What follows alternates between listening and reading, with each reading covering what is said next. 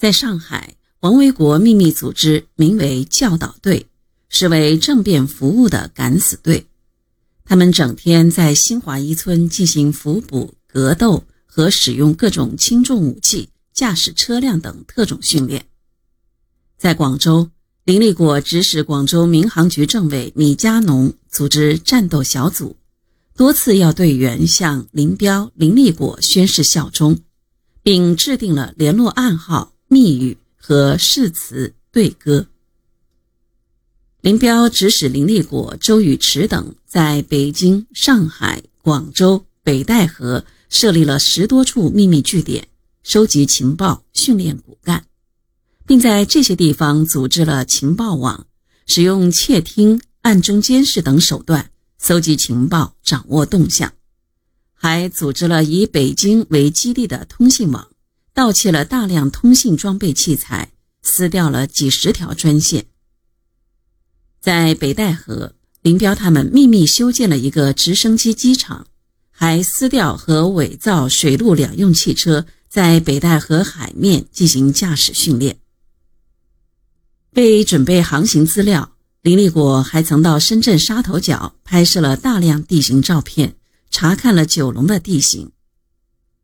在很短的时间里，林彪他们就在极为秘密的情况下完成了武的部署。乌云翻滚，一场反革命武装叛乱随时可以开始。对于这一切，毛泽东毫不知情。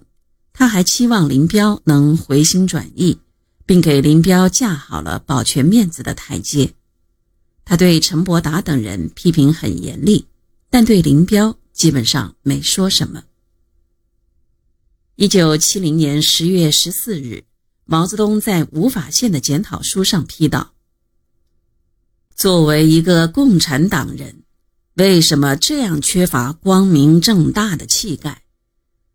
有几个人发难，企图欺骗二百多个中央委员，有党以来从来没有见过。又找什么天才问题？”不过是一个借口。第二天，他在叶群的检讨上批评说：“当上了中央委员不得了了，要上天了，把九大路线抛到九霄云外。凡九大的陈伯达路线，在一些同志中占了上风。党的政策是惩前毖后，治病救人。”除了陈伯达待审查外，凡上当者都适用。这些批语就是毛泽东后来说的“甩石头”。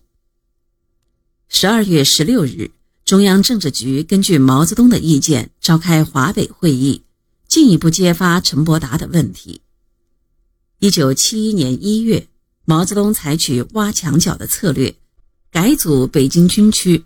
任命李德生为北京军区司令员，季登奎为政委。